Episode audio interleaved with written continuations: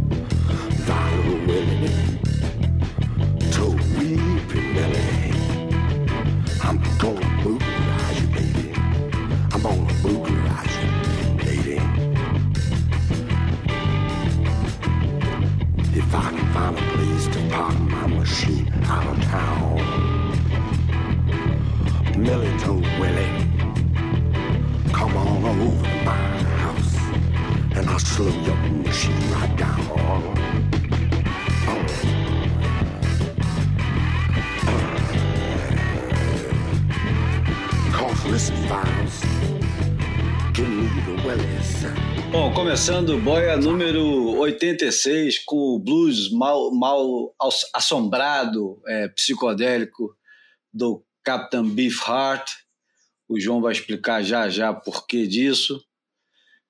É, bom dia, boa tarde, boa noite para quem nos ouve. Eu sou o Júlio Ader e aqui ao meu lado, no computador, Bruno Bocaiúva e João Valente. Como é que estão as coisas? Bruno, começa você, porque depois o João vai justificar a música.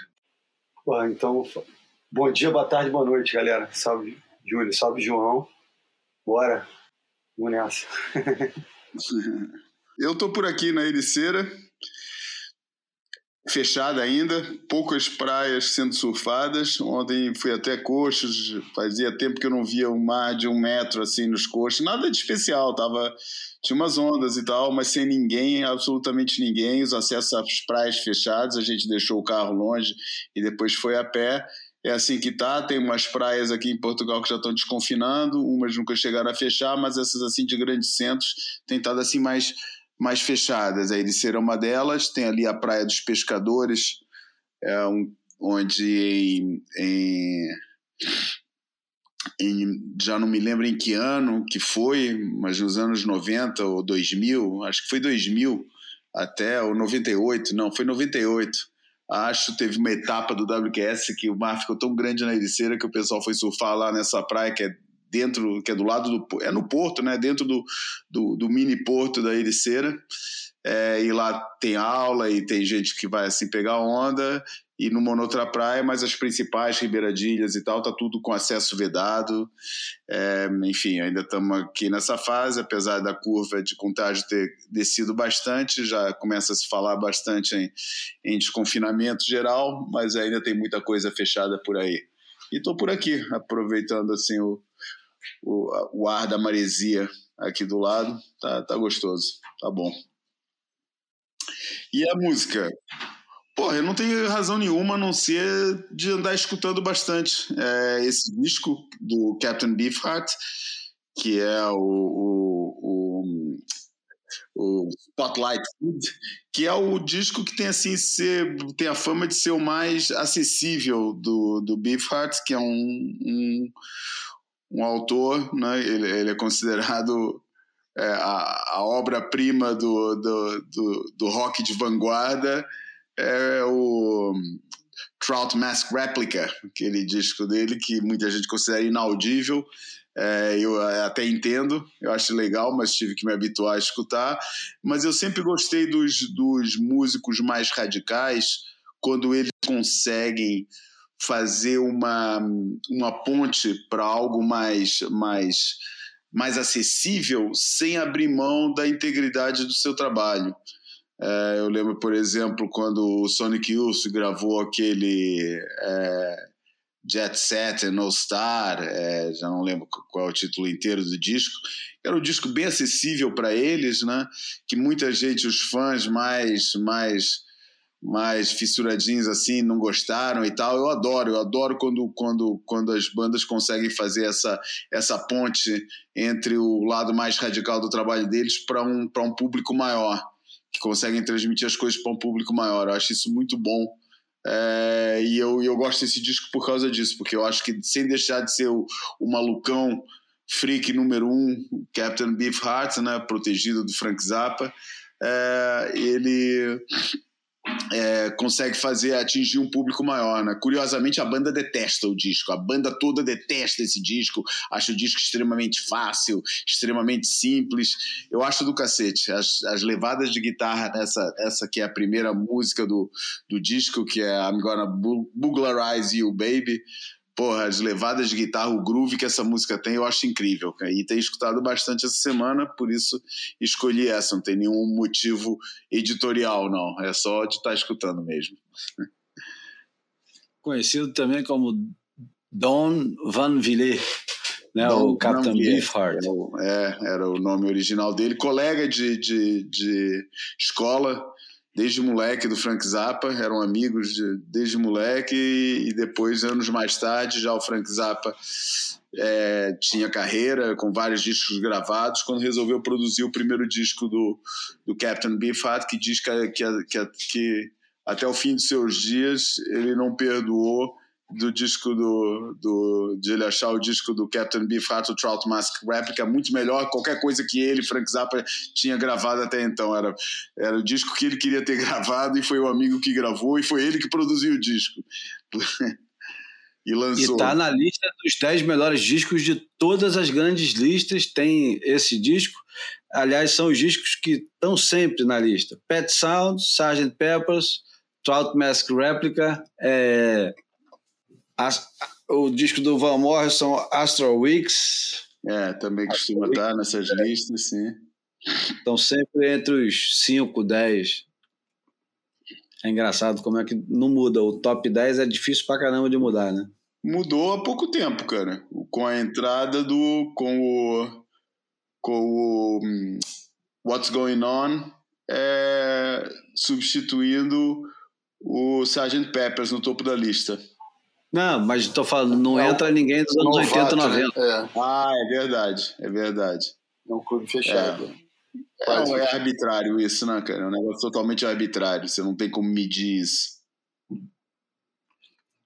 Bom, hoje, dia 2 de março de 2021, na verdade amanhã, no dia 3 de março, que é dia da consagração do nosso senhor Arthur Antônio de Coimbra, famoso Zico, pelos flamenguistas, mas também é, aniversário de 100 anos, faria 100 anos se estivesse vivo, o Dorian Pascovitch, que aliás foi quase até os 100 anos, né? porque ele morreu aos 93 e aos 93 ele pegava onda e tinha um, uma vida super ativa.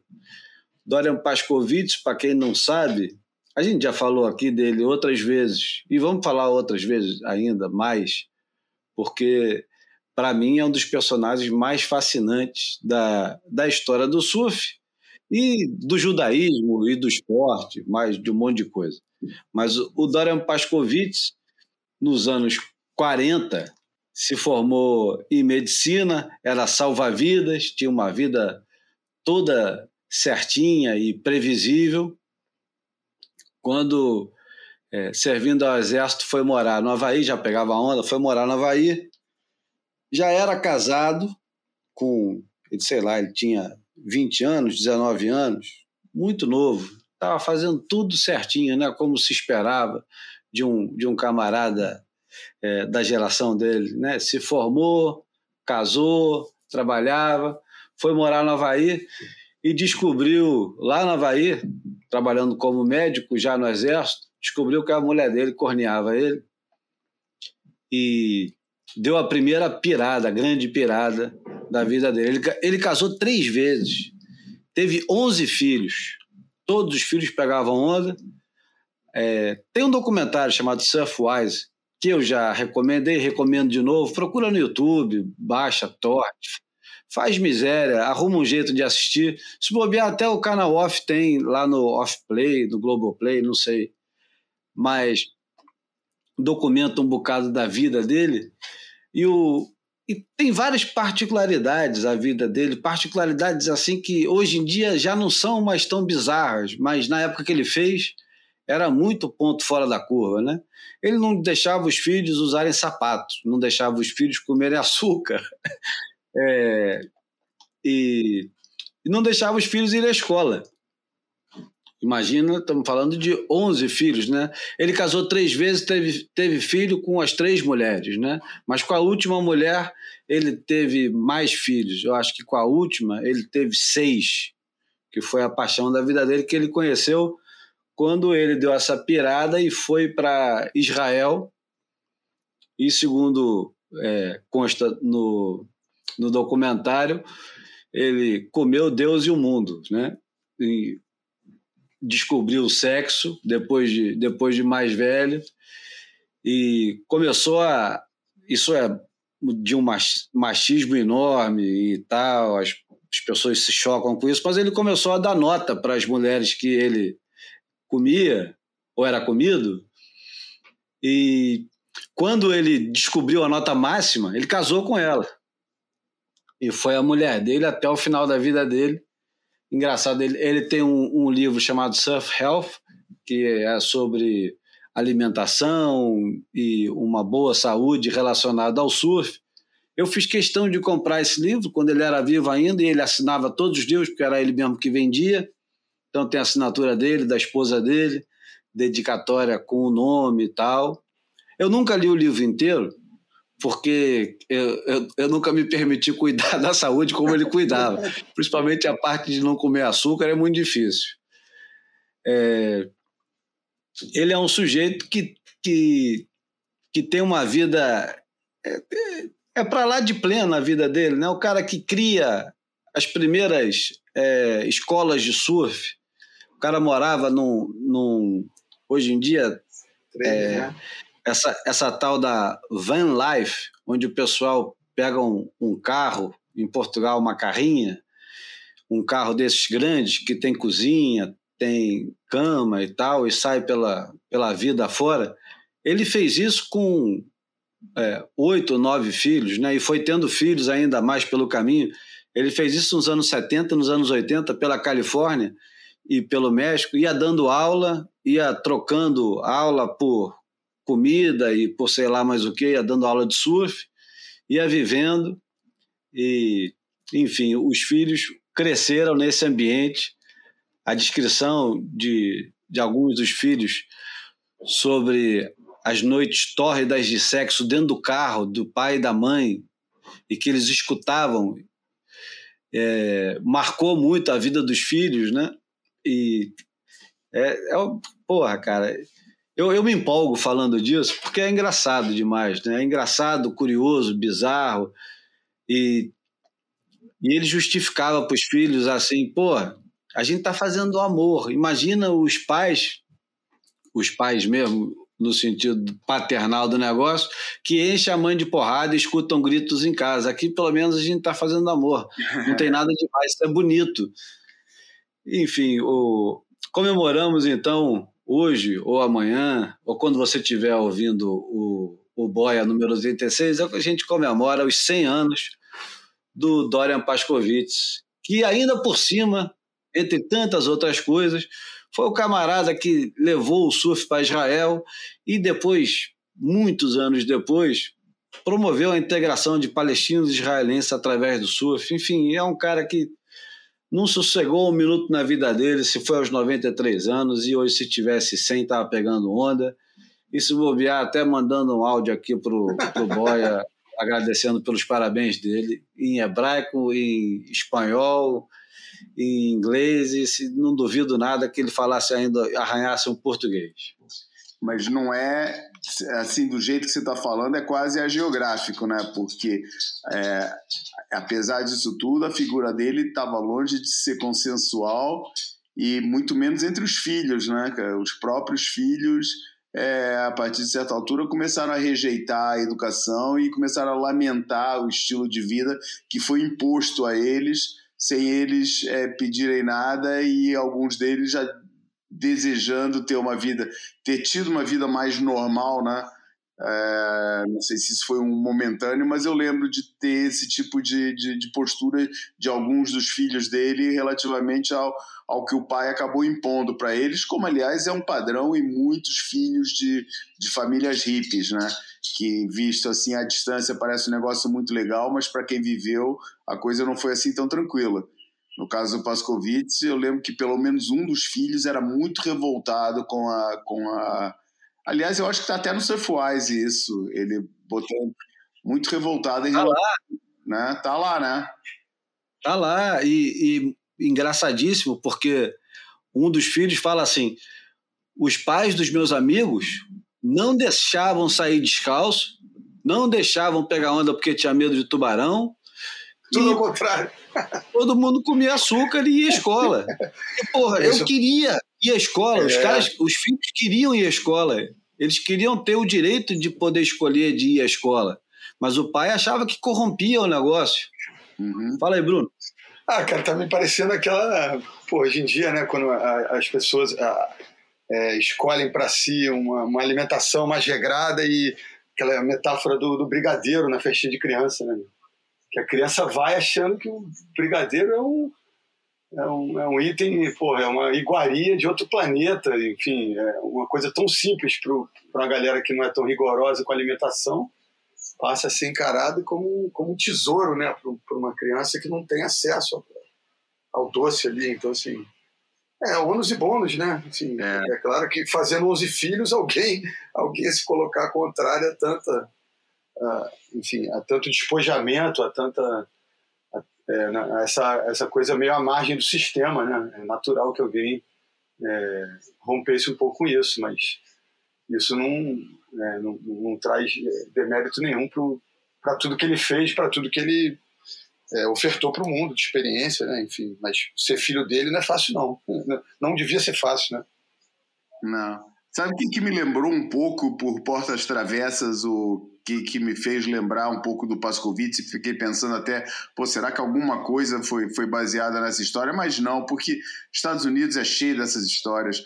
Mas aquele filme que passou há uns anos atrás, chamado Captain, Captain Fantastic, com o Viggo Mortensen. Porra, exatamente, me, me veio a cabeça um na hora. Né? Na hora. É, né?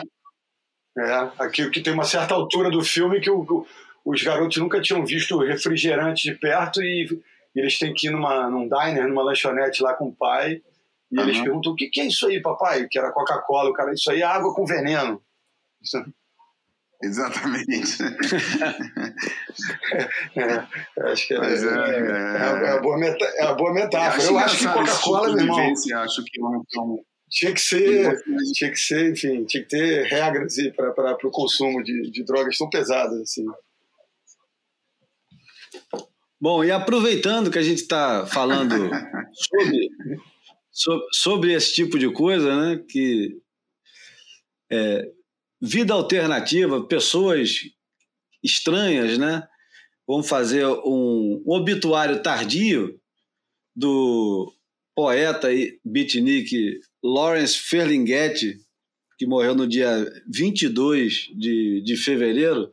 A gente nem comentou aqui, por acaso tinha, ano passado, ou foi ano retrasado, tinha feito um texto é, muito inspirado no, no Ferlinghetti, ah, é? que é um camarada que o Caio Salles, quando foi fazer a cobertura do evento Desert em São Francisco, entrevistou o Ferlinghetti. Quer dizer, o surf sempre tem um jeito assim de se esgueirar pela, é pelas mesmo? esquinas e, né? Ah, e, e, ah, sim, o surf tem esse jeito de se de, de, de misturar as coisas, né? E, e, falando em surf, surfistas e em Ferlinghetti, me lembra a, a minha citação preferida do Ferlinghetti, que é boa para aplicar ao, ao surf, aos surfistas que gostam de se considerar muito galera de muito mente aberta, né? O Ferlinghetti falava que se a tua mente for muito aberta, teu cérebro vai cair. E isso me lembra um pouco. Não sei por que resolvi citar essa agora, acho que, acho que tem a ver um pouco com a, com a nossa galera. É, o, o Ferlinghetti ele tem uma livraria histórica, né, que chama City Lights, inspirada no filme do Charles Chaplin e que foi ponto de encontro em São Francisco da, das grandes é, mentes abertas que existiam. Aliás, foi lá que eu vi essa, essa, essa citação, eu vi lá na, na City Lights. Ah, foi? É, tinha um pôster dele lá com, com, desenho, com desenho, se não me engano, do Robert Crumb, é, que, que, que ilustrada, ilustrada com essa frase. Enfim, eu quero aproveitar, eu vou colocar aqui o, o próprio Lawrence Ferlinghetti lendo uma das poesias dele, uma poesia que tem um nome tão piegas, mas que tem um humor e um sarcasmo, toda, todos esses ingredientes que, que ajudam a, a temperar a vida. Vamos ouvir aqui, é curtinho, cara. I'm recording these poems at, in the editorial office of City Lights Bookstore, San Francisco. Uh, with some traffic noise which may punctuate the poems.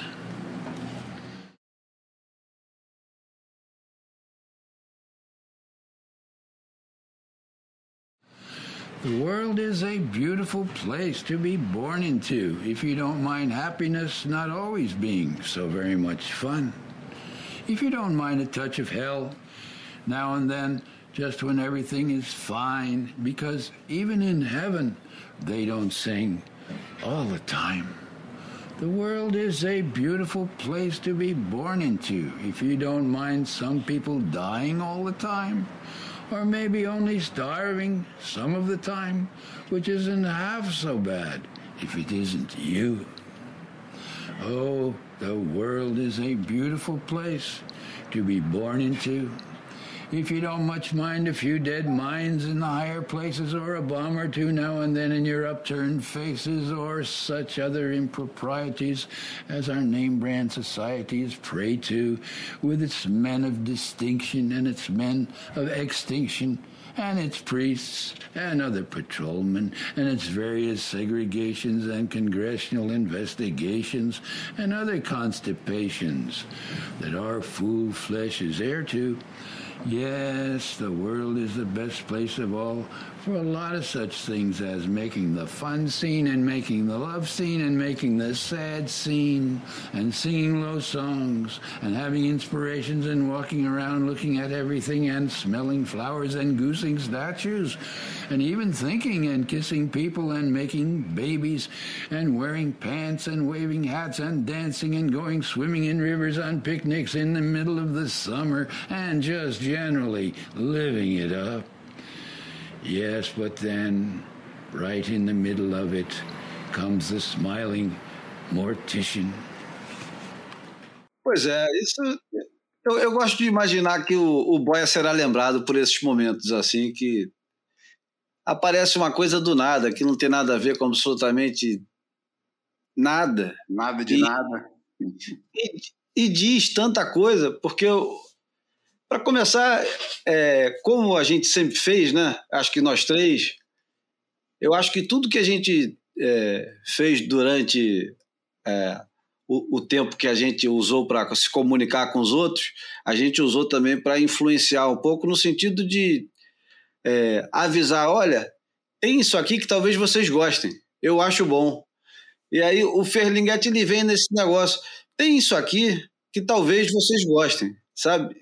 Do mesmo jeito que pode ser que vocês gostem do, do documentário do Pascovitz ou de ler alguma coisa a mais sobre ele, ou do nosso próximo assunto, dos nossos dois próximos assuntos, que também é sobre literatura e, e sobre surf. E, e essa, essas tais esquinas que às vezes você dobra e você não faz ideia que, porra, não, não era bem aqui que eu queria ir, eu errei o caminho. O surf não é para.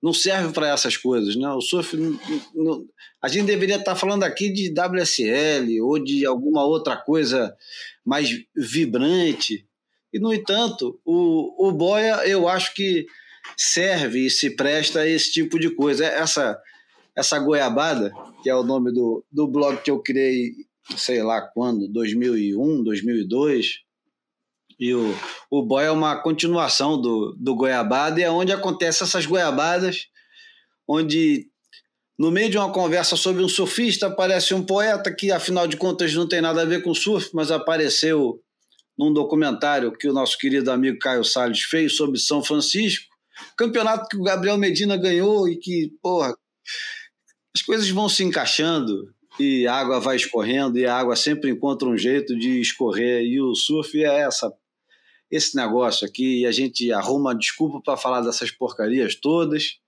e eu espero que se tiver dois, três que procurarem lá na estante virtual o livro do Ferlinghetti ou que procurou no, no YouTube depois a cobertura do ESPN que o Caio Salles fez, já valeu a pena. É. Não é isso, Bruno? Chama-se curadoria isso.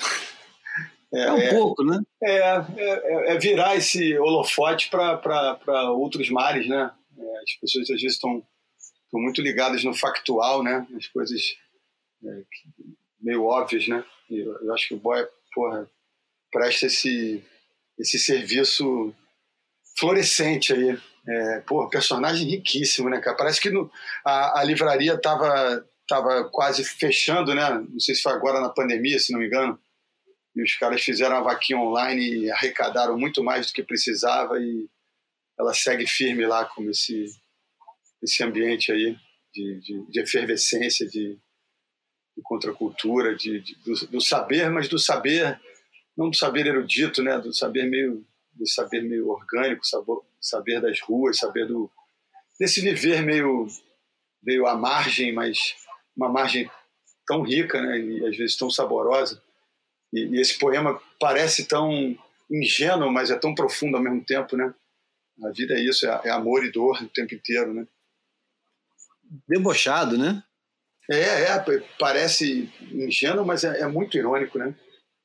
É debochado pra Não, caramba. Isso... Acho que gente inteligente quiser... é, é debochada, é irônica.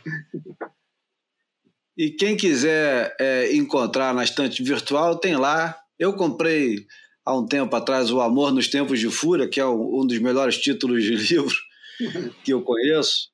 É, e vale a pena ler. É o, é, são, é, são, são textos muito livres, né? Enfim. João, já leu? Amor em Tempos de Fúria? Aham. Uhum. Não, li não. Tá guardado. Tem, você encontra usado por 10 pratas. É uma, uma pechincha. Oh. Bom, a carta é, de domingo do, do Matt Walsh essa semana traz é, duas coisas muito interessantes que eu acho que vale a pena comentar aqui. Eu sei que às vezes parece um pouco reincidente demais comentar cartas do, do Matt Walsh, mas a verdade é que dessa vez ele compartilha, aliás, ele compartilha graças ao, ao Roberto Moura, que compartilhou com ele e ofereceu para ele compartilhar com os outros. Ele oferece o, o clássico filme Nas Ondas do Surf, um filme que foi feito, ele, ele foi feito em 76, 77 e lançado só em 78. Mas é, é uma pedra fundamental do surf brasileiro. E o Matt Walsh comenta um pouco do filme, para ele aquilo ali é só mais uma coisa, aquilo ali para ele não é um, um filme que, que vai mudar o jeito que ele olha para o surf ou para os brasileiros é só um, um documento como tantos outros documentos e documentários dessa época que foi muito bem documentado, dos anos 70, né? Principalmente os invernos havaianos daquela época. Tem, porra, tem uma dezena, pelo menos, uma boa dezena, duas dezenas de filmes que documentam muito bem esses, esses invernos. Ah, mas para a gente, gente. Exatamente. É muito maior do que isso, né? É, para a gente, primeiro, é, documenta um pouco das ondas brasileiras e de como elas eram surfadas na época. É, o engraçado, ele é narrado pelo, pelo Sérgio Chapelin, que era a voz do Jornal Nacional, junto com Cid Moreira, o que empresta um, um tom é, para lá de solene né, ao filme. Imagina você escutar a voz do Jornal Nacional narrando um filme de surf que foi para todos os cinemas.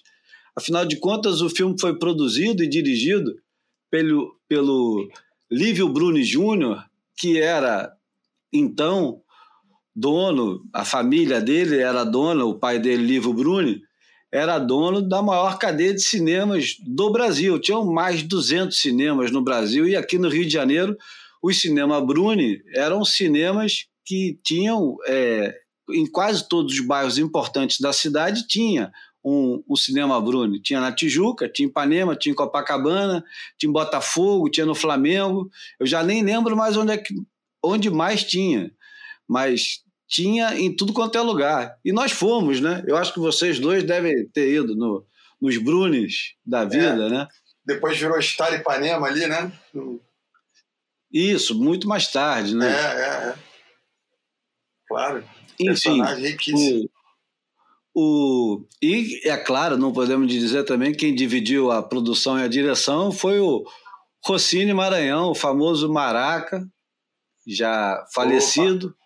Personagem muito querido do surf, e um personagem também que faz parte da nossa mitologia porque, afinal de contas, o Maraca é considerado um dos pais do surf moderno no Brasil, né?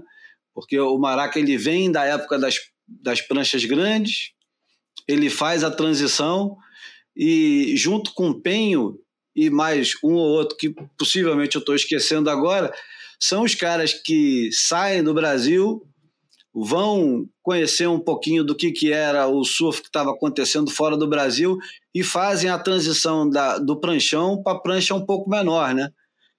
E, e, e segundo o, os relatos dos caras mais velhos, Bocão, Cauli, é, Otávio, dizem que o, o, Maraca ele era um cara moderníssimo ali no, na virada dos anos 60 para os anos 70 ele era o cara que, que inspirava a turma, né? Fazer um zigue-zague, fazer uma manobra e tal. Era, era um cara admiradíssimo. E era um personagem do cacete, né? Quem conheceu o Maraca sabe que você encontrava com ele, era pelo menos meia hora de conversa, sendo que dez minutos era dedicado a Itaúna. Carinhoso, né? É, porra, inclusivo, né? O, o Bocão faz questão de dizer, foi o primeiro, primeiro herói da, da surfista da vida dele. E eu fiquei pensando agora, seria talvez uma, uma versão tupiniquim do, do Wayne Lynch, né? Porque, como você falou aí, ele, ele transpôs ali a. É, passou do, do pranchão para pranchinha com, é, com muito vigor, né? E, e, e, tem essa marca também que você falou. O Peio foi o primeiro brasileiro aí para o Hawaii. E o Maraca foi o primeiro brasileiro a surfar o Aimeia, né? Isso tem um, ninguém tira dele, né? Essa, essa narrativa. E, e até o, o, Bocão foi co-produtor das filmagens do Havaí desse filme também, né? E, enfim, Sim, pro, pro... É, para mim o filme que o, o filme bateu muito para mim porque na época eu estava morando em São Paulo e frequentava o Wave Park, né? Que na época era a melhor pista de ah, skate ah, é? que tinha no Brasil. Tinha a sessão do Wave Park, é? é? Tem um segmento inteiro no Wave Park com aqueles caras, o Jun Hashimoto que a gente foi encontrar uhum. depois lá na Austrália. É, tá, acho que tá morando lá até hoje, né? Tá, acho que tá. É, ele é desenhista, né? De roupas. É, é. Ele tinha feito aqui a Stanley no Brasil, tinha feito a Stanley no Brasil, depois foi para a Austrália, já está lá um tempão como designer. É, continua andando de skate, andando bem, mas tinha aquela outra turma, né? O Formiga, é, é, sei lá, todo mundo que andava, que arrebentava no skate na época lá, parecia todo mundo, o Kautai, os caras assim que todo mundo tava. Para mim era um achado ver aquilo ali, é, ver o lugar onde a gente andava. É, eu acho que é a sensação mais clara que eu tenho, assim, ou a primeira vez que eu tive aquela sensação clara da importância que é, apesar de ter os órgãos internacionais que mostram é, as grandes arenas, por mostrar aquilo que você vivencia é muito importante, cara mesmo que seja que não era o caso, né? Eu acho que Nas Ondas do Surf para as produções da época estava totalmente no nível do melhor que se fazia, pelo menos ao nível técnico. Era tudo feito em câmera de cinema 35 milímetros, é, tudo muito bem fotografado e tal. Por isso nem era o caso, mas às vezes é, baixando a qualidade, mas possuindo essa, essa, esse elemento, essa qualidade de mostrar aquilo que você, como público, está vivenciando, mostrar a tua praia, a tua pista de skate, os caras que você vê dentro d'água, sejam teus amigos, não sejam, são os caras que, com quem você surfa, tem uma importância fundamental ou tinha, né? É, é, hoje em dia a coisa está muito mais globalizada e, e, parece que a praia mais distante faz parte do teu quintal. Mas naquela época em que o mundo era maior e era mais separado e era mais longínquo, pô, sempre que você tinha oportunidade de, de, de ver retratado num órgão de comunicação a, a, a tua cena, os teus amigos, os teus conhecidos, a tua praia, é, tinha um impacto muito grande. Para mim, o impacto daquilo foi gigante quando assisti o filme. E, pô, eu devo ter assistido o filme na boa, mas três vezes seguidas e depois mais umas duas vezes passadas, porque era o programa lá no, no shopping Ibirapuera. E... Cara, e, eu acho que a grandiosidade, né? Essa coisa que você falou do, do diálogo do regional com, com o universal, e, e, e eu acho que sentiu orgulho da, daquele espaço ali, né? Era, era, era grande, era é, suntuoso, né? Muito cimento. Muito, pô, imaginar 40 anos uhum. atrás o, uma obra né, feita exclusivamente para se andar de skate com aquela magnitude. Mas eu, eu, do ponto de vista surfístico, eu acho, eu acho bem legal essa coisa do, da, da radiografia do, de uma brasileirada, né, desse grupo seleto de, de Bocão, o Rico nem está tão retratado, né? Mas ali tem mais Otávio, PP, Bocão, Daniel, é, inseridos naquele contexto da geração Busting Down the Door no Hawaii, que também eu acho que tem, tem no, no, né, no ponto de vista do, do, surf ali, tem, tem um peso e tem esse valor histórico que é muito interessante, né? Tem, tem Mark Richards, tem Sean Thompson, tem Ian Cairns, tem, porra, tem a fina flor do, da época e com os brasileiros inserido, inseridos com é, enfim, um destaque ali, né? É, é muito legal. Eu me lembro rapidinho uma coisa que era aquela história que às vezes eu falo, é, não sei se já falei aqui no Boy, de uma vez eu estar tá com o Bocão, não sei se no Hawaii, em algum lugar fora do Brasil, e ele encontrar o Rabbit e elogiar essa trajetória é, é, do surf marginal para o surf comercial, esses 40 anos de, de circuito mundial e tal. E e o Rabbit devolver para ele com a, com a seguinte aspas, né? Tipo, o mais importante de tudo era que você estava lá com a gente, cara. Você faz parte disso.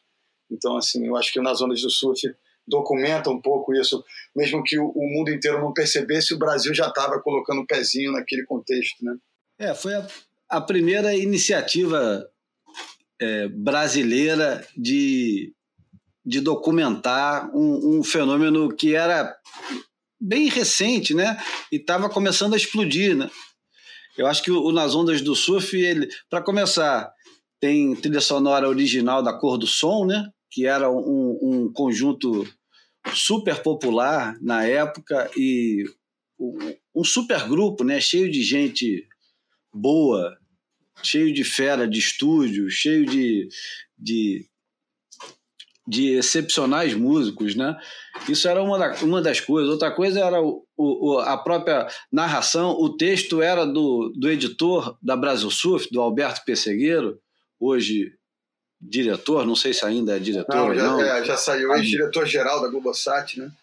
É, diretor-geral da Globosat, o cara que, é, que bancou o canal off, que ajudou a, alavancar bastante o surf na televisão, bancando muitas coisas, desde a época do Esporte TV, Zona de Impacto, é, legitimando o, o negócio como um fenômeno autêntico, né, esportivo e cultural, tanto que ele apostou comprando é, os programas do Surfer Journal e passando tudo que o Surfer Journal produzia, a gente que estava falando semana passada dos 30 anos do Surfer Journal, há 20 anos atrás, 20 e poucos anos atrás, o, o Sport TV passava é, os documentários que o Surfer Journal vendia em VHS na época, né? Tem gente que nem sabe o que é VHS. Meu filho não faz a menor ideia do que é um VHS. Teus filhos também não, né? João e Bruno não sabem o que é VHS. Ah, Os cara, já deve ter ouvido falando. É. é. Os meus sabem. É uma boa pergunta. Você tem ainda? Vamos fazer essa pergunta. É, tem ainda as fitas, cara. O, o, o, o, o videotape quebrou e eu não consegui mandar arrumar, mas eles já ainda conviveram bastante com as fitas. É, e até quebrar. Aliás, na verdade, quem quebrou um, se não me engano, foi meu filho que resolveu botar um DVD dentro do, do videocassete, daí ficou encravado, deu uma confusão dessa assim. Para ele era tudo a mesma coisa na época, né? Era botava o negócio embaixo da televisão e tocava, né? É, é. Bom, a leitura do, do Matt Walsh sobre o Nas Ondas do Surf, que vale a pena ler, vamos compartilhar isso no grupo do Telegram. É, primeiro, vamos compartilhar o artigo em inglês e, ao mesmo tempo, o link para assistir o filme inteiro. Tá no Vimeo do, da Enciclopédia no Surf, mas vocês podem assistir no Vimeo em qualquer lugar, é só ver o endereçozinho. Eu posso mandar para vocês mas de preferência assiste no, no ambiente do, da Enciclopédia do Surf, porque ajuda o, o Walsh. E é sempre bom lembrar que vocês podem também colaborar dando 3 dólares enquanto dá para fazer isso, porque daqui a pouco, quando o dólar chegar a 10, a gente vai ter que parar. Não dá para não dá para aguentar. Vamos ver o que, que vai chegar a 10 primeiro, se vai ser o dólar ou a gasolina. Mas o, o, a leitura dele do filme é interessante e ele observa uma, uma coisa que nunca passou pela minha cabeça, tenho certeza que não passou, não passou pela cabeça do Bruno nem do João, isso bobear nem pela cabeça do próprio Roberto Moura, que fez é, o favor de comprar o filme, os direitos do filme, e cedeu para o Matt Walsh.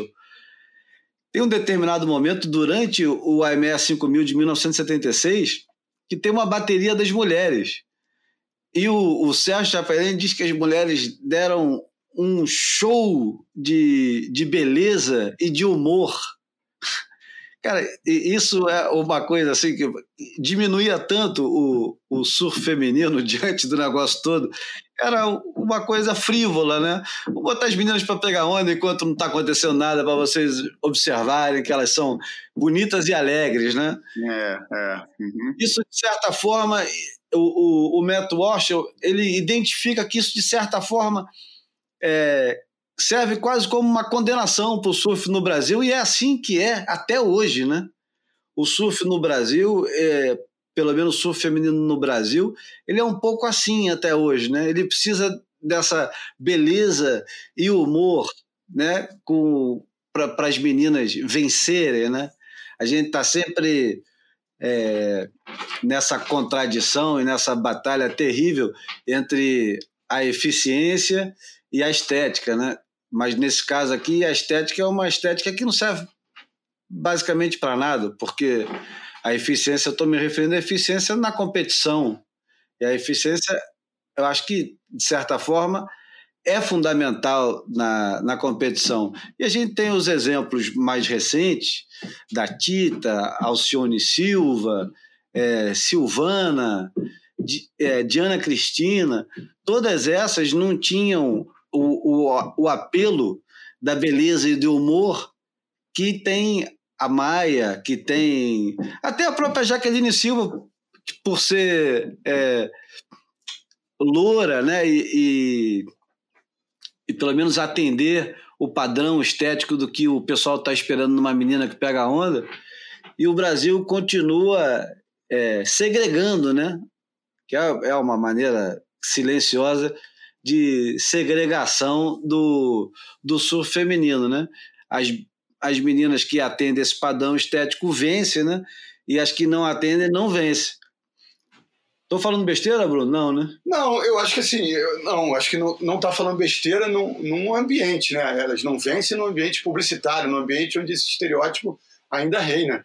Mas eu acho que isso não se não reflete a realidade quando, na base de muito esforço e, e, e de doses gigantescas de talento, essas meninas é, ultrapassam essas barreiras e aí você, é, enfim, ao longo da história a gente tem esse, é, muito embora não tenham conseguido patrimônio, estabilidade financeira para um pós-carreira, é, você citou aí uma série de, de meninas que marcaram história no surf, é, porra, é, lutando contra esse estereótipo, né? E, e a gente tem é, triste perceber que pouquíssima coisa mudou, mas o talento vai continuar vencendo essas barreiras, né? Porque se, se a gente tem a, a Tita lá é, fazendo, ganhando etapas do, do, do, do circuito mundial no, no, final do século, do milênio passado, a gente tem hoje em dia é, a Ianca Costa, por exemplo, sendo campeã brasileira, é, uma cearense radicada no Rio, enfim, que, que passou também por muita dificuldade e, e a família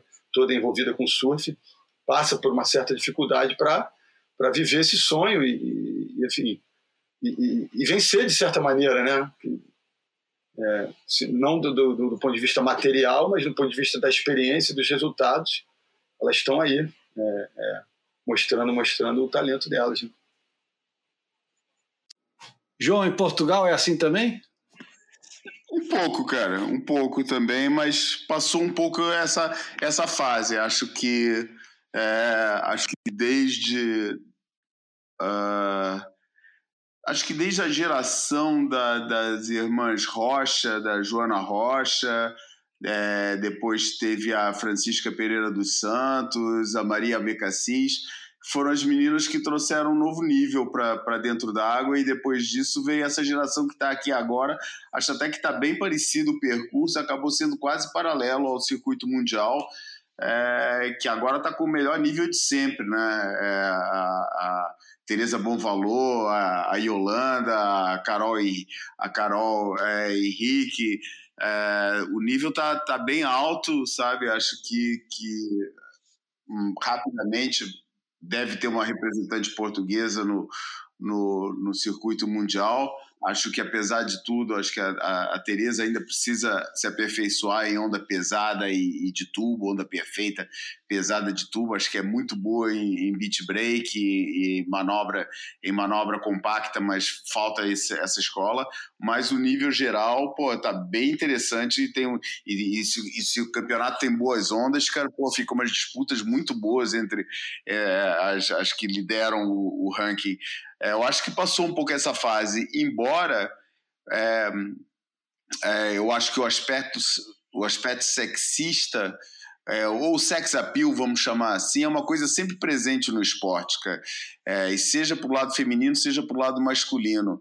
A, a tendência é que o, o a performance, o, o, o, patamar de performance jogue esse esse esse lado para um segundo plano, mas no pacote que um determinado é, atleta, porque isso é, eu acho que é que é um pouco em todos os esportes, acho que o lado do, do, do, do sex appeal tá sempre presente, cara. Tá, tá, é, é, indissociável, cara. Se você consegue juntar o talento com, com, com, com, o apelo físico, é uma coisa que é muito valorizada por qualquer patrocinador. É inegável, né, cara? É, é, é assim, é injusto por vezes, é, não é dependente disso, eu acho que existe, é, mesmo no mundo é, plastificado da exposição mediática, existe espaço para o verdadeiro talento independente do, do, do, aspecto físico, mas se consegue juntar um e outro, é uma fórmula que é irresistível.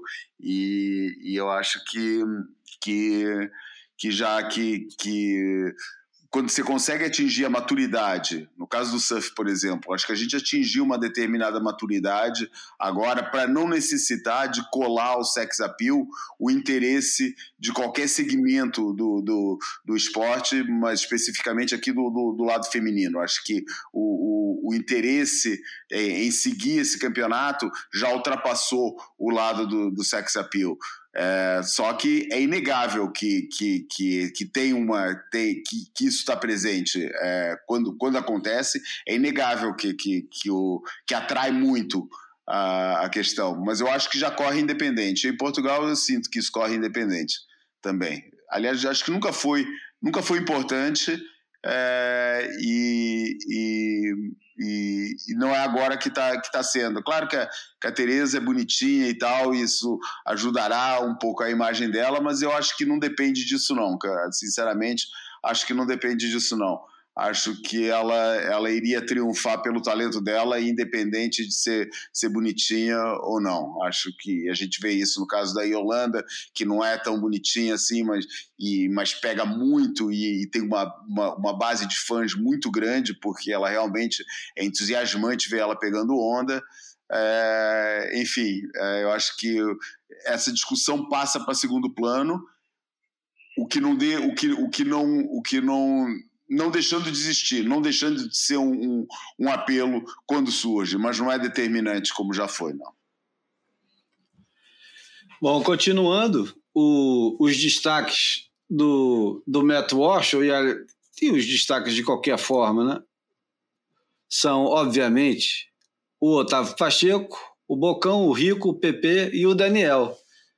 Eu acho que de todos, o que, o que mais eu acho que eles têm um, um, um peso parecido, mas na opinião do Osho, e por que, que isso é importante? Não, não tem importância nenhuma, mas é uma curiosidade, porque é um cara que ele, ele não cresceu com as nossas referências.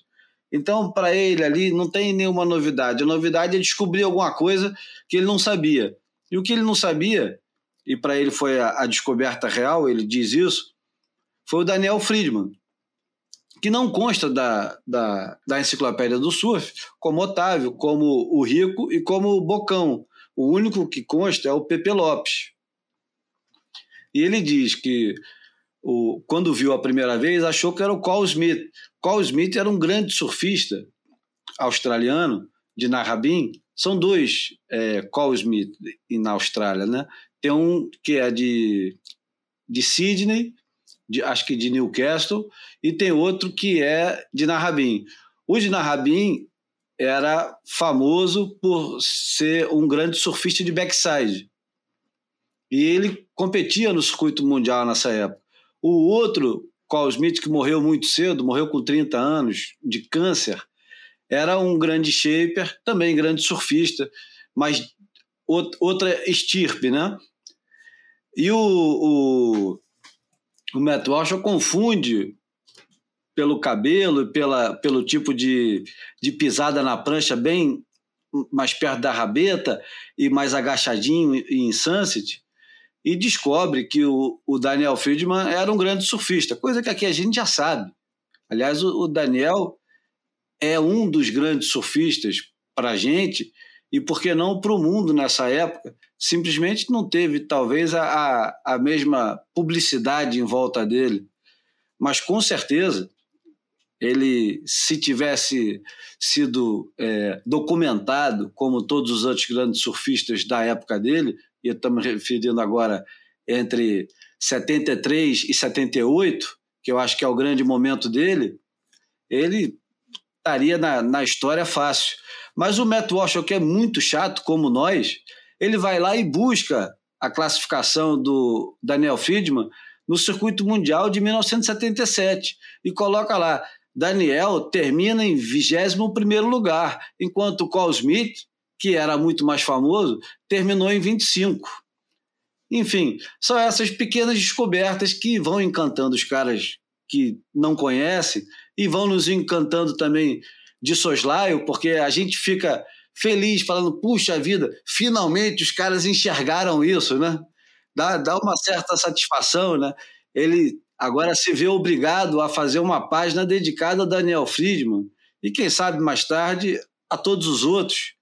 E espero que é, nos próximos anos, com o sucesso do Brasil no circuito mundial, a gente tenha ao lado do Ítalo Ferreira, do Gabriel Medina, é, do Adriano, do Felipe Toledo, a gente tem o Cauli Rodrigues, tem o Daniel, tem o Bocão, o Otávio, e tem a todos os outros personagens também que fazem parte dessa história e que eu acho que nunca fizeram questão de estar de tá na enciclopédia do surf, mas vai ser muito bom quando tiver o verbetezinho lá, né?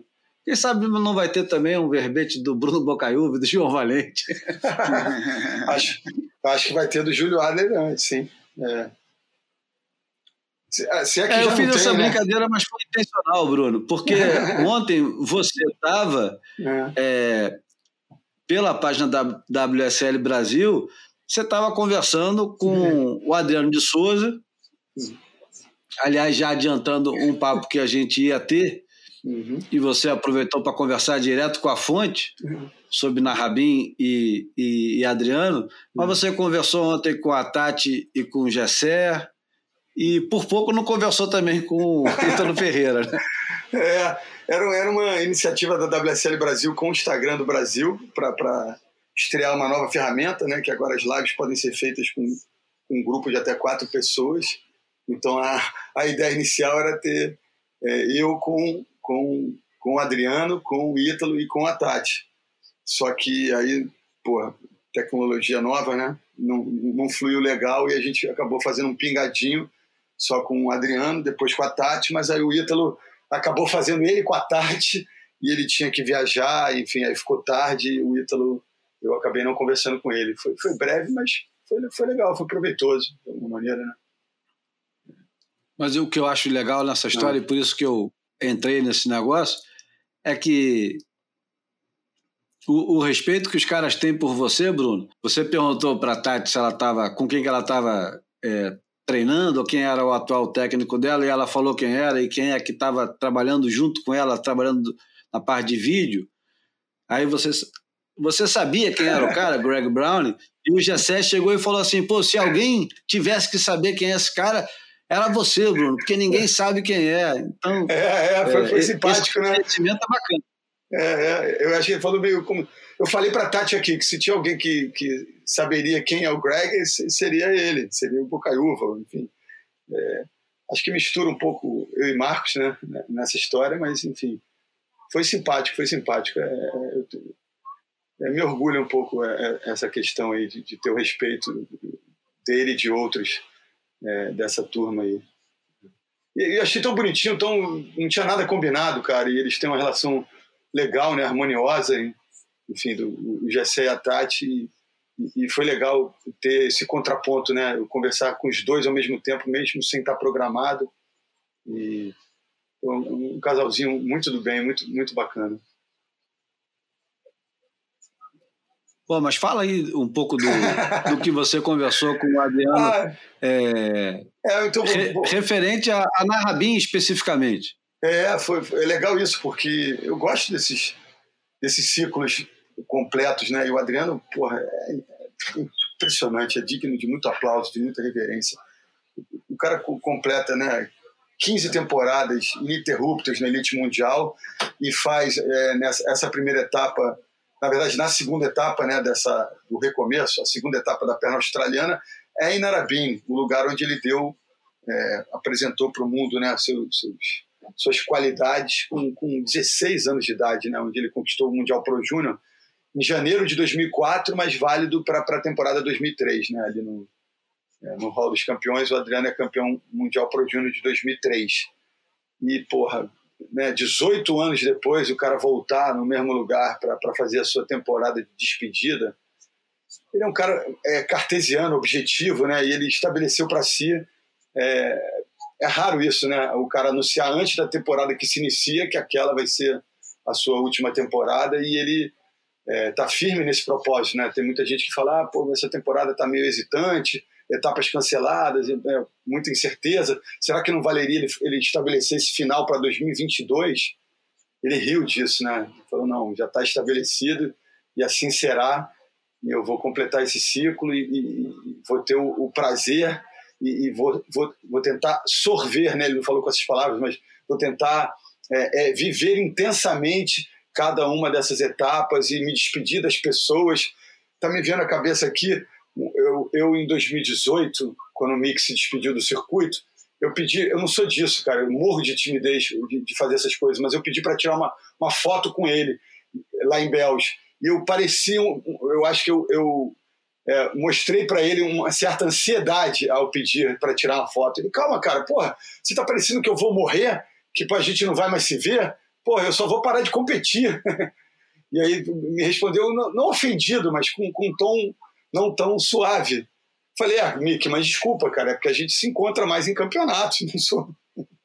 então, o Adriano terá essa possibilidade, né, de, de, de se despedir das pessoas, dos lugares, é, vestido com essa capa, né, vestido com essa, com a lycra, vestido com, com um uniforme de, de, de batalha, né, ele que, que de fato veste essa, né, veste a armadura, né, é, é de fato, abraça essa causa do, do competidor, do, do gladiador, né, eu acho que ele está se dando o direito de ir despindo essa, essa armadura é, conforme essa temporada for passando. E eu, eu, achei muito bonito isso. E ele vai fazer isso com cada uma das etapas, mas Narabim tem esse, esse local, tem esse lugar muito especial no coração dele por, por ter sido lá que ele ganhou o Mundial Pro Júnior. E eu, só para terminar a narrativa do, do Narabim, eu me lembro como o Ock estava constrangido no pódio, um evento patrocinado pela Billabong, e o Sean Canstel foi o vice-campeão. Como ele, ele entregou constrangido o troféu para o Adriano, porque ele, todos eles acreditavam muito na vitória do Sean, e o, o Adriano foi lá da, daquele jeito dele, elétrico, vibrante e, e, muito poderoso, foi lá e pô, botou a máquina de manobrar a serviço da vitória ah, sem contar, né, Bruno, que nessa é. época acho que ninguém era surfava mais rápido que o Adriano, cara. É, impressionante. Ele era muito rápido nessa fase, é. muito veloz, cara. Ele depois. É. É... vertical, né? Principalmente backside, era uma. É, é exatamente. A primeira vez que eu vi ele foi num, num daqueles campeonatos que a O'Neill fazia lá nas Maldivas, naquela esquerda de Loifushi. É. Uhum. E ele era, tava, era bem novinho ainda nessa época, acho que tinha 16 anos, 15, 16 anos, e era impressionante quando ele entrava na água, como parecia que a velocidade da, da, da, da, da realidade tinha aumentado, cara. Ele é. depois é, diminuiu um pouco essa velocidade para investir mais em, em em, em força e em é, preenchimento. É, é, é, ele começou a preencher melhor, a, começou a entender, né? O cara sempre foi um competidor extremamente inteligente na observação da, da de como estava sendo, o que estava sendo valorizado, o que estava sendo julgado, e ele sempre soube se adaptar a isso muito bem. Isso foi uma das primeiras coisas que eu acho que ele fez, foi diminuir um pouco a velocidade, investir em força e em preenchimento da, da, da onda com, com manobras. E, enfim, Cara, deixando essa parte aqui só para me despedir de vocês, cara. Como eu falei para vocês, eu estou aqui na Ericeira, mas tem umas reuniões em Lisboa. Vou ter que sair agora para ir para lá, por isso vou ter que sair mais cedo desse boia. Deixa aqui um abraço para vocês os dois, continuem a conversa, um abraço para os nossos ouvintes. Não esqueçam de colaborar com a gente lá no Catarse. Depois vocês dão mais uma forcinha aí para nesse reforço de, de, pedir essa colaboração para a gente que faz isso aqui é, só pelo prazer de fazer mesmo, cara. É, enfim, continue a conversa, abraço para os dois e nos vemos semana que vem. Valeu, valeu, João. Vai na fé. Até semana que vem. Valeu, João. Obrigado. É, uma coisa que o, o, Adriano falou ontem, Bruno, foi hum. que ele voltava agora para a Austrália com uma nova motivação, né? Porque ele tinha ganho campeonatos em todos os lugares já, WQS ou WCT, ele já tinha ganho em Newcastle, ele já ganha, tinha ganho na Rabin, já tinha ganho em Bells, já tinha ganho o Western Austrália, já tinha. Ele ganhou Snapper? Não, o Snapper ele foi, ele foi vice do, do Parco em 2009, né? Isso, daquele é. que épico, né? É, isso. Mas de qualquer maneira, ele dizendo que nesses eventos agora que terão, ele já ganhou, e o único que ele não ganhou é onde nunca ninguém competiu, que é Rottnest, e isso é uma motivação nova para ele. Foi isso mesmo que ele falou ou entendi errado? Não, foi por aí mesmo, que na verdade ele falou, olha, eu já tenho o meu nome gravado né, né, nessa perna de quatro etapas, ele tem o um nome gravado em três delas, né? E, e Rottnest Island, uh, ninguém teve essa chance, porque ninguém é, do Tour jamais competiu lá. Eu não sei se se o, o Surfing WA, né, a entidade regional do surf lá no, na, na Austrália Ocidental, já realizou eventos pequenos lá, é, amadores lá, mas eventos profissionais do circuito mundial, jamais. Então, ele que é bom de, né, de estabelecer esses gatilhos, essas motivações, já tem uma motivação para é, carimbar mais um, né? Eu vou aproveitar que eu estou com o calendário aberto aqui, a gente está falando de datas importantes, Ontem foi aniversário do, do Oquilupo. Opa! 66. Ele está fazendo quanto então? 55. 55, né? 55, tá garoto.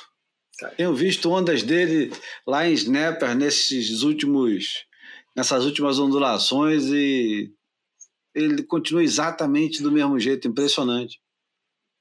É mesmo. Só, só, só a família que vai aumentando, né? Que eu já perdi a conta. Você está com cinco ou seis filhos. Ah, eu também não, mas ele está no caminho do Dorian Pascovitch, então. É, é, já é da segunda ou terceira mulher também, né? E quem faz aniversário hoje é o Laird Hamilton. Opa! Que isso. Ele é de 64. 64 tá com 57, né? É. Caramba, ele vai ser o primeiro surfista de 60 anos a pegar onda de 100 pés, né?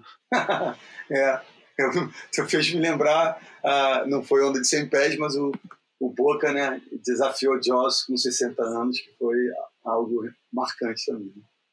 né? É muito. Porra. Bom, o que está faltando de assunto? Agora Ah. que o João foi embora, Ah, gente. Deixa eu só falar do que a gente falou de Rottnest Island, né, cara? Que você falou que eu, eu conversei com o Adriano ontem, conversei, como eu falei há pouco, né, que você levantou a bola, com a Tati, com o Gessé. O Gessé falou que já, já é, enfim, se comunicou com alguns amigos e falou com o Josh Kerr, que foi o, o Josh Kirk, como queiram, é, falou com o Josh sobre. tentou mapear, tentou descobrir informações sobre essa, essa onda tão pouco conhecida, né, de Rottnest Island. E o, o, o Josh falou algo que, que eu já ouvi os ecos por aí, de que é uma onda que lembra um pouco o Main Break, né, ou, ou o Surface Point de Margaret River, só que um pouquinho mais hot dog, né, porque o Surface Point, é, à esquerda, que era a onda mais usada é, por lá até o início da década de 90, virou uma onda muito deitada, muito pouco performática né, para o surf contemporâneo. Então, hoje em dia, em, em Margis, ali no Surface Point, a direita é a onda que invariavelmente rende as melhores notas. E aí eles fizeram, o Josh fez essa ressalva. É um tipo Surface Point, mas um pouquinho mais alta performance, que não, não é tão regular, mas quando está do jeito certo, é uma onda bem divertida, mas que não é não exatamente world class, né?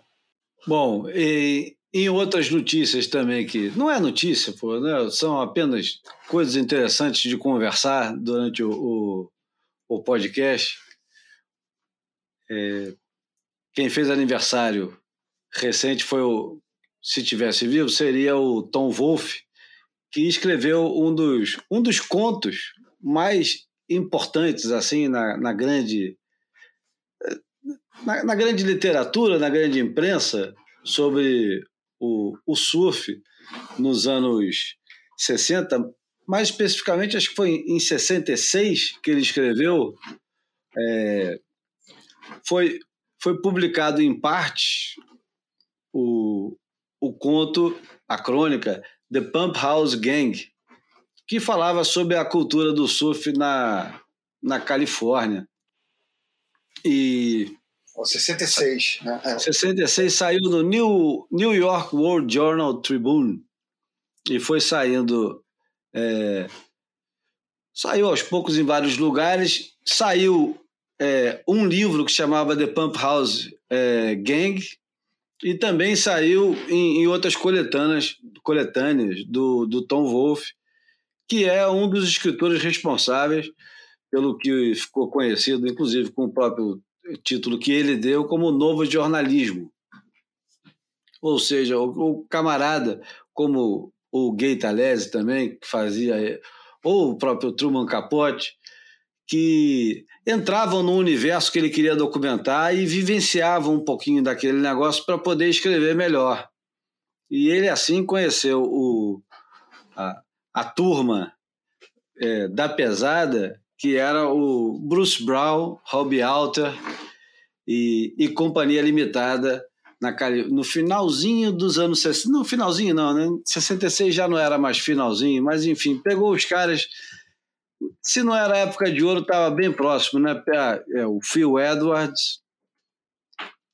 E tem uma história engraçadíssima, né? Nesse, nesse, nesse conto, que o, o Bruce Brown além de ser apaixonado pelo surf, uma das grandes paixões dele era a motocicleta, né? Ele adorava motocicleta e fez um filme seminal sobre motocicletas e é o filme ganhou Oscar e é um dos filmes considerados é, mais bem feitos sobre a, a cultura em torno da motocicleta que ele fez, chama On Any Sunday, que, que foi pago. Aliás, o, o próprio Bruce Brown se envolveu com o, o Steve McQueen para pagar, porque ele sabia da paixão que o Steve McQueen, que era um grande, uma grande estrela de Hollywood, sabia da, da, da empolgação que o Steve McQueen tinha com moto, chegou para ele e falou: Olha, eu queria fazer um filme sobre moto e você podia pagar. E o Steve McQueen ficou meio surpreso. Ele falou: Não, eu sou ator, eu não sou produtor, eu não banco esse tipo de coisa. Ele falou: É, mas eu sei que você adora motocicleta, eu quero muito fazer um filme e tal, por que, que você não paga? E o Steve McQueen pagou pelo filme. O filme é, é um filme reconhecidíssimo, talvez até mais reconhecido que o Endless Summer. Eu acho que a grande obra dele acabou sendo On Any Sunday, pela, pelo reconhecimento, pela premiação e também pela abrangência do negócio, porque o surf fica limitado a um, uma turma muito pequena, até hoje, e a motocicleta não. A motocicleta é uma coisa que, que é planetária, né? vai para o mundo inteiro, independente se você tem praia ou não tem praia, e ele, ele documenta isso muito bem e ele adorava andar de moto. Aliás, como vários surfistas da época né, gostavam muito de, de construir carro, é, restaurar carros e andar de moto tinha a ver com esse negócio de liberdade, eu acho. É. Nunca andei de motocicleta, não sei como é que é. É, vento na cara, imagino, né? Eu também tenho, tenho um problema familiar grave, que meu pai quase morreu de moto, então a gente não teve nem acesso, quando, quando adolescente, a pensar em ter moto. Então, sou leigaço. E o Bruce Brown, junto com o Rob Alter e o, eu acho que era com o Gordon Clark, adorava pegar as motos e sair andando ali por pela cidade dele ou pela praia. Eu acho que ele era de Windansea. E ele horrorizava, fazendo barulho pra cacete, ninguém reclamava.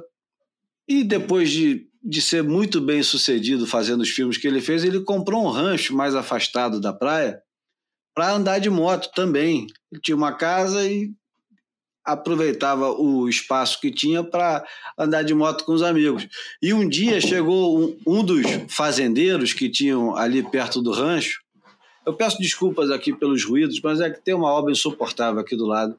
Eu já pedi para parar, mas é, tem que respeitar também. Os caras têm horário de trabalho, a gente não tem tanto horário assim para fazer o boia. Eu estou gravando e o cara está é, tá virando a laje. É, é. Enfim, é, o Bruce Brown tá lá bem andando de motocicleta com os amigos dele e chega um cara armado com um rifle e fala para ele que aquilo ali é propriedade privada, que ele não pode ficar andando de motocicleta ali, né? A gente está falando do Bruce Brown com 30 anos de idade, 20 e poucos anos de idade. Aliás, eu acho que em 66 ele tinha 30 anos. Uhum. Ou seja, 30 anos naquela época não era velho nem novo. Estava muito distante do, de ser muito novo, mas estava muito distante também de ser velho, né? É. Então o cara viu o malandro louro, é. queimado de sol, andando de motocicleta num, num terrenão daquele, foi lá com o rifle botar ordem na casa. É, o vagabundo. É, aí o Bruce Brown chegou e falou: Não, eu sei que a propriedade é privada, é minha. E aí eu, é, é uma das histórias interessantes que tem. Uhum. Esse conto também vai ser compartilhado no, no nosso grupo do Telegram.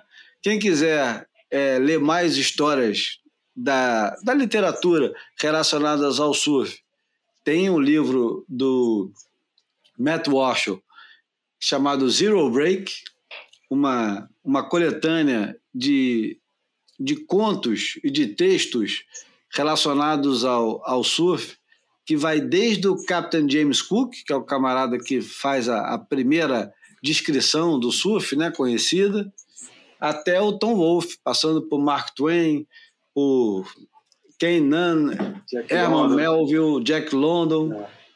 É, o William Finnegan, todo mundo, vale a pena. E esse livro também você acha por aí, nas Amazons da vida, Zero Break, An Illustrated Collection of Self-Writing, 1777 até 2004 foi quando ele editou esse livro.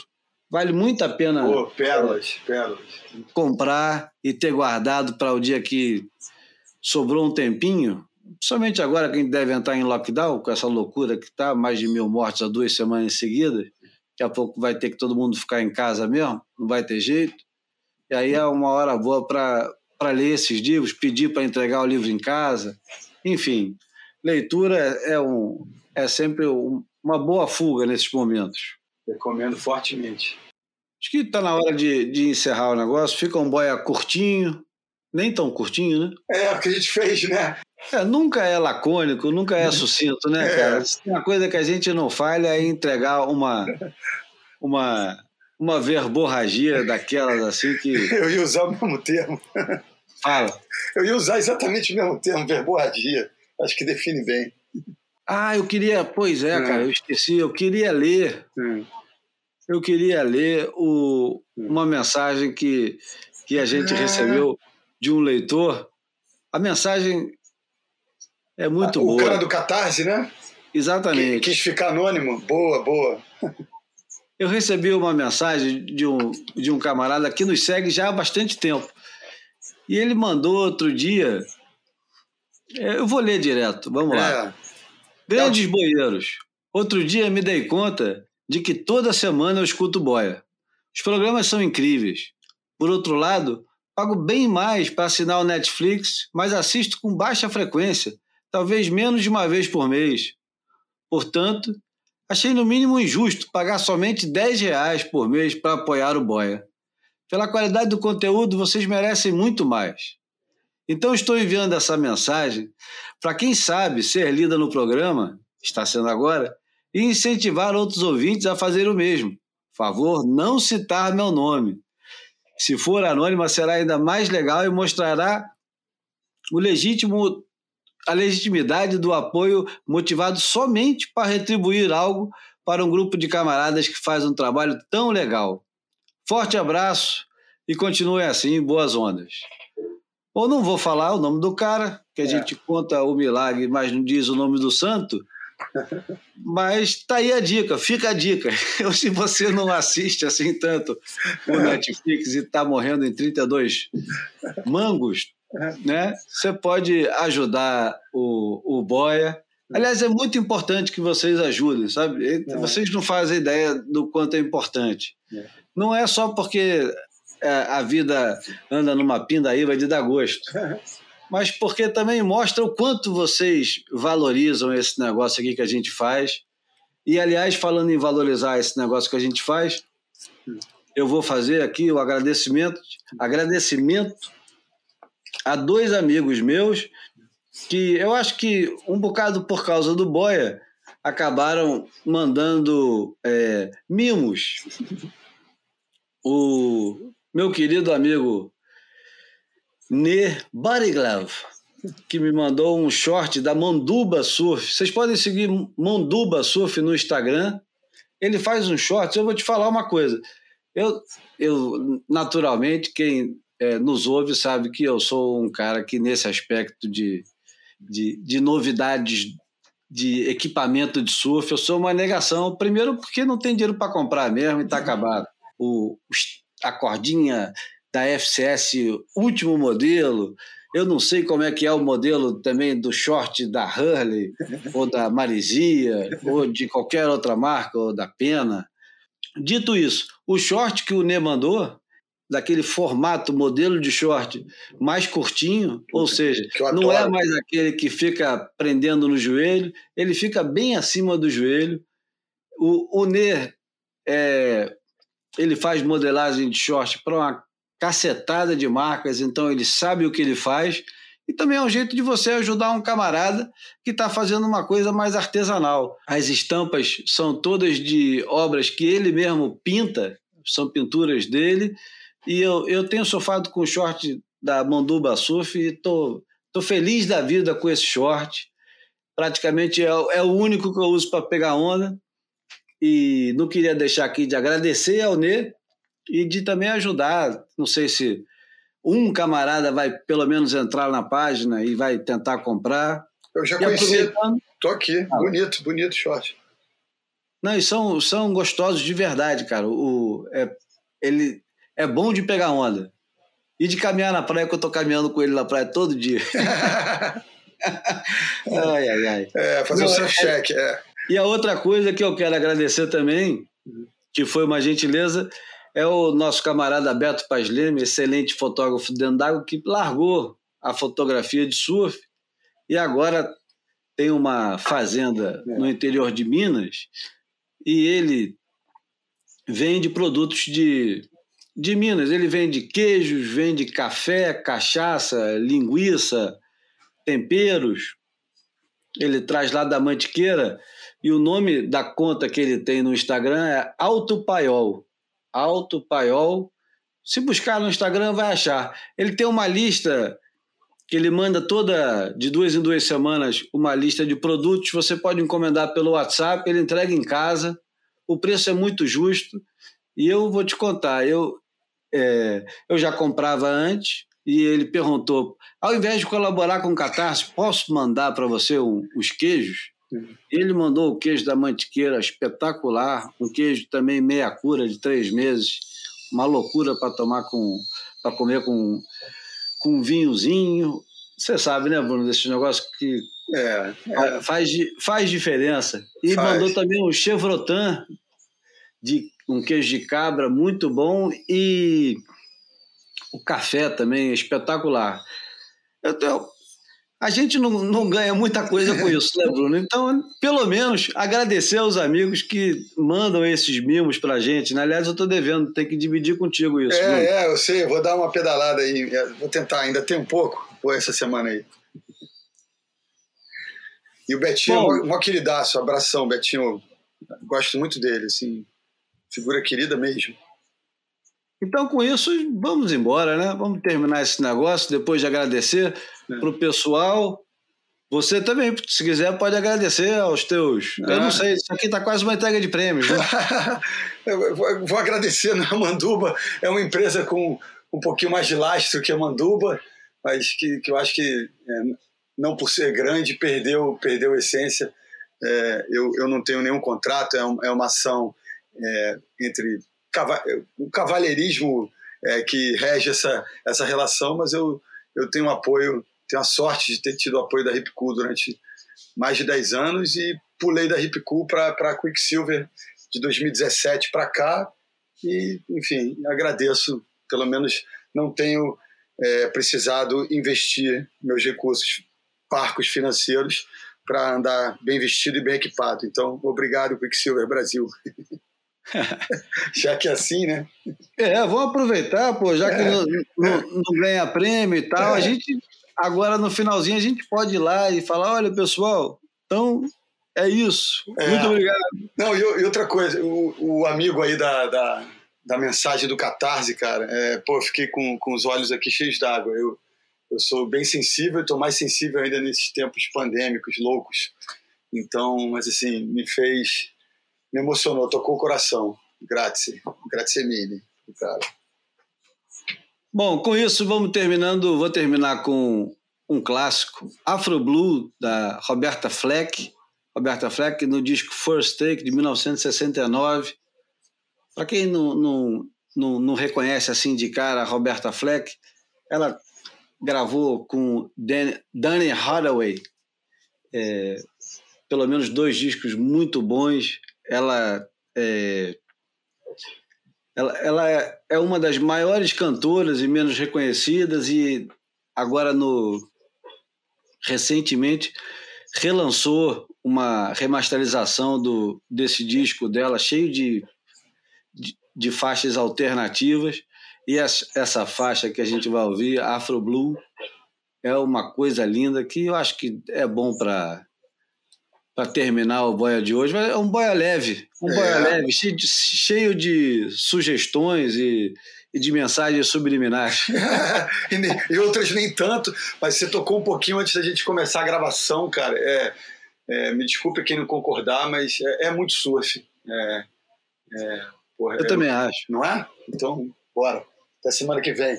Valeu, galera. Então, vai um abraço. Esse foi o Boia número 86. Obrigado, Bruno. Obrigado a todos os ouvintes. Não deixem de assinar o Boia em todos os agregadores de podcast, onde você quiser ouvir, seja no Spotify, na Apple Podcast, ou Google, sei lá onde. Recomendem, espalhem. Aquele abraço. Valeu, galera. Até semana que vem. Abração.